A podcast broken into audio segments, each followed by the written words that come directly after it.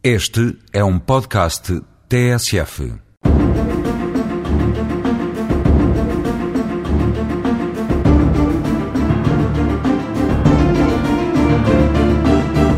Além do direito de asilo propriamente dito, de que falámos na passada semana, a lei portuguesa que desenvolveu, regulamentou e concretizou aquele direito fundamental de raiz internacional,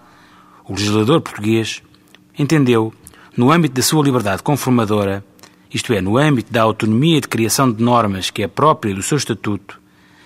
entendeu, dizia, e neste caso foi a Assembleia da República, provavelmente sob proposta do Governo, alargar a proteção concedida a estrangeiros e apátridas, isto é, sem nacionalidade,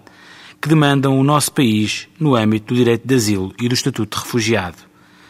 Há umas outras situações de grave carência de proteção jurídica que, não obstante, não preenchem, pelo menos, todos os requisitos do direito de asilo.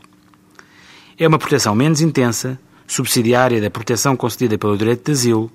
sujeita a prazo máximo de cinco anos, embora renovável em função da manutenção dos seus pressupostos, das razões que levaram à sua concessão, e que se designa da autorização de residência por razões humanitárias.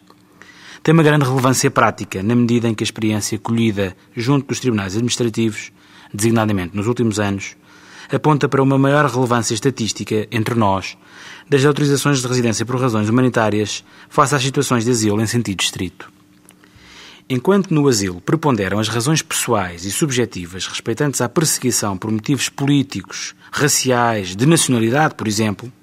já na atribuição da autorização de residência por razões humanitárias sobrelevam as razões objetivas, tais como a existência de uma situação de grave insegurança por motivo de conflitos armados, que é o eufemismo que o jargão internacional usa para dizer guerra, ou devido à sistemática violação dos direitos humanos no país de onde é proveniente,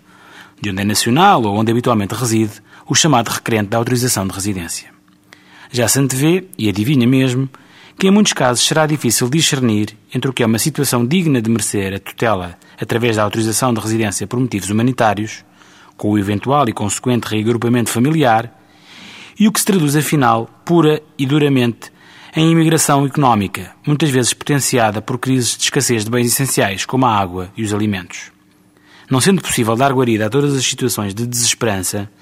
nem por isso se deve perder de vista a relevância, não apenas simbólica, que a preservação de um estatuto elevado de proteção das situações resultantes de graves crises humanitárias reclamam de todos os Estados, e em especial da União Europeia, de que a lei portuguesa, felizmente, constitui um exemplo qualificado.